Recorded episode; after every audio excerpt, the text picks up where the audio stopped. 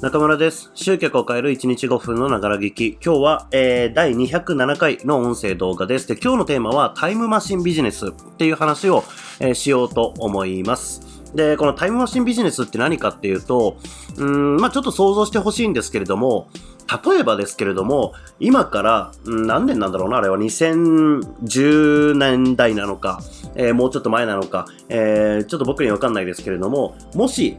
えービットコインが、えー今ほどね、こう高額になる前に出始めた頃に、えー仮想通貨っていうものが出始めた頃に、あの時に、じゃあ自分の1ヶ月分の給料全部ビットコインにつぎ込んでたら、えどんぐらい今資産としてね、増えてたでしょうかで、まあ、こういうことって、まあ、少なからずね、考えることって、うん、まあ、多かれ少なかれあるんじゃないかなっていうふうにふうに思います。えー例えば、まあ、こそのね、投資とか投機じゃなくても、うん、じゃあまあ、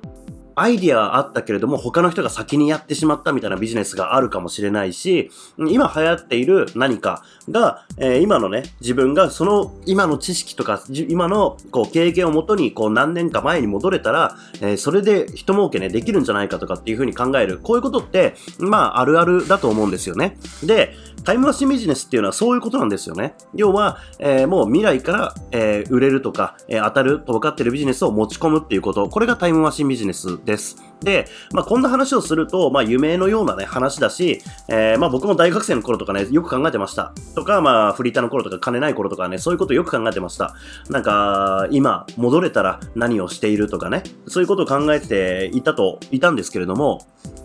これって実は現実にね、やってる人たちがいるんですよ。このタイムマシンビジネスを。で、えっ、と、まあ、日本ナンバーワンマーケッターと呼ばれている、えー神田正則さんという方がいるんですけれども、えーその方もですね、そのタイムマシンビジネスっていうものをやって、えまあ、え今の地位にいると。まあもちろんね、それだけが要因ではないですけれども、まあそういう要素があるっていうことです。で、このタイムマシンビジネス何かっていうと、え簡単に言えば、えーまあマーケティングの世界に絞って言うんであれば、うん、まあ先進国と言われるのって、まあアメリカ、なわけですね。とか、まあ、それに準ずる、こう、英語圏の国々が、えーマーケティング先進国であって、で、それがこう、まあ、時代をね、こう、ちょっと時間を置いて、時差を置いて、まあ、日本にこう、そのノウハウとかが入ってくると。まあ、多分まあ、そのネットのね、えー発達とかによって、その時差っていうのはどんどん縮まってるとは思いますけれども、でもやっぱり向こうで流行ったものが、こう、まあ、1年なり2年なり、えーないし、まあ、数ヶ月遅れて、こう、情報が入ってきて、日本でも、こう、流行ると。で、今であれば、えっと、いわゆるコーチコンサル系のね、えー業界で、えー主流になっているのがプロダクトローンチっていう、こう、えープロモーションの手法なわけですけれども、あれだって、もともとはアメリカのね、ジェフ・ウォーカーという方が開発した、発明したビジネスの、こう、まあ、パネルというか、えー仕組みなわけですけども、まあ、それも数年経ってから日本に入ってきて、今の状況になってるわけですよね。じゃあもしプロダク、プロダクトローンチを最初に日本に持ち込んだらどうなってたかっていうことなんですよ。で、実際それをね、最初に日本に持ち込んだ方、えー僕もね、面識ある方ですけれども、その方がやったのは、えっ、と、24時間で5億円かな、えーの売り上げを作ったっていう、こう、ものがあるんですよ。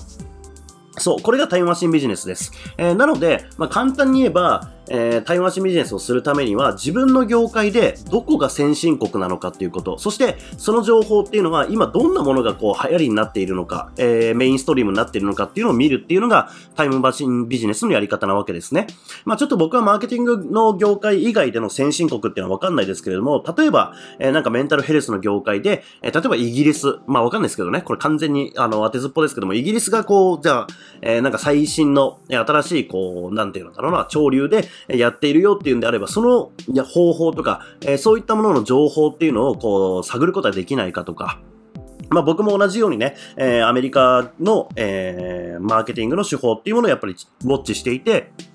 例えば最近であれば、えーチャレンジモデルっていうものをこうよく見ているとか、あとはクイズファネルっていうものね、えサーベイファネルフォーミュラっていうのがあるんですけども、えそういったものをこう注視して、え見ているっていう状況があるんですよ。うん。あの、タイムマシンビジネス、あの、夢物語のようかもしれないですけれども、まあ実はその日本っていうこう島国であるっていうね、特性を生かして、逆にその、早くね、進んでいるところをこう見ることによって、まあそれが実現できるということになるわけですね。